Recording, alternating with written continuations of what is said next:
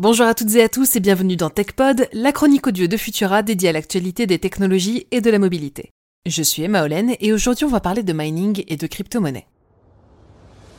Alors, vous l'avez déjà deviné, le mining en question n'a pas grand chose à voir avec les sept nains de Blanche-Neige.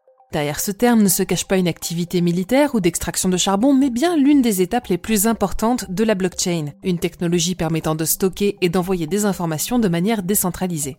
Afin de garantir l'authenticité des transactions qui y sont réalisées, celles-ci sont soumises par bloc à des mineurs dont l'occupation consiste à les valider grâce à la puissance de calcul de leurs ordinateurs.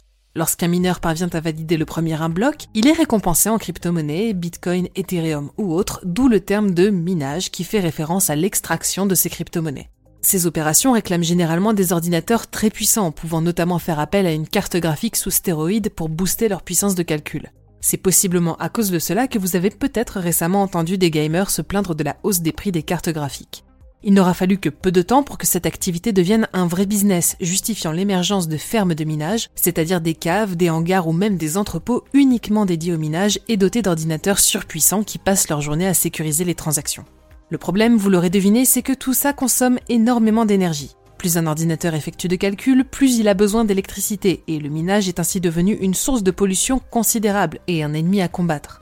Pour vous donner une idée, on estime qu'une seule transaction dans la blockchain équivaudrait en électricité à la recharge complète de 3 Tesla. Et quand on sait que 150 blocs sont minés en moyenne chaque jour rien que pour le Bitcoin, on imagine facilement le gouffre écologique que la crypto-monnaie représente, même s'il faut quand même noter que les transactions bancaires classiques ne sont pas en reste. On estime que si le phénomène n'est pas endigué, l'activité de minage représentera dans deux ans l'équivalent de la consommation électrique d'un pays comme l'Italie.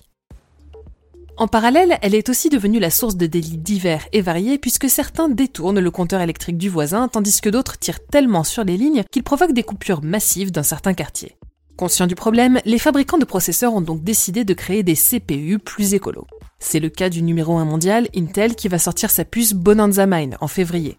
Comme son nom l'indique, ce processeur ASIC est spécialement conçu pour miner la crypto-monnaie. ASIC désigne en effet une famille de processeurs spécialisés qui optimisent leurs tâches par rapport aux autres composants de la carte mère également exploités pour le minage, comme la carte graphique. Pour faire simple, la puce va soulager le processeur graphique et le processeur central. Elle est très économe en énergie et fonctionne à très basse tension, l'idée étant, comme dans l'éclairage, de parvenir à proposer une puissance quasi équivalente avec un besoin énergétique bien moindre.